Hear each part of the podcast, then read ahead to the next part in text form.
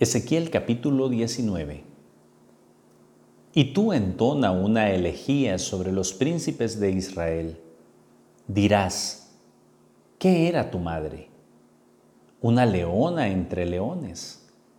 Echada entre los leoncillos, criaba sus cachorros. Exaltó a uno de sus cachorros que se hizo el león joven y aprendió a desgarrar su presa. Devoró hombres Oyeron hablar de él las naciones. En su fosa quedó preso. Con garfios lo llevaron al país de Egipto. Vio ella que su espera era fallida, fallida su esperanza. Y tomó otro de sus cachorros, lo hizo un león joven. Andaba éste entre los leones, se hizo un león joven. Aprendió a desgarrar su presa, devoró hombres derribó sus palacios, devastó sus ciudades. La tierra y sus habitantes estaban aterrados por la voz de su rugido. Se alzaron contra él las naciones.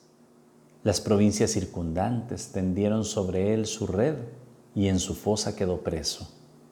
Con garfios lo cerraron en jaula, lo llevaron al rey de Babilonia.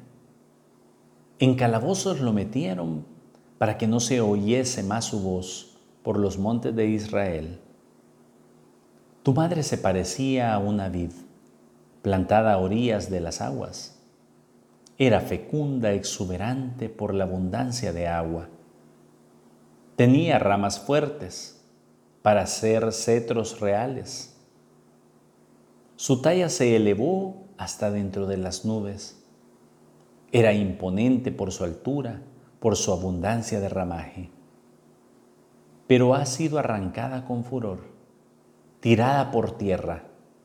El viento del este ha agostado su fruto. Ha sido rota.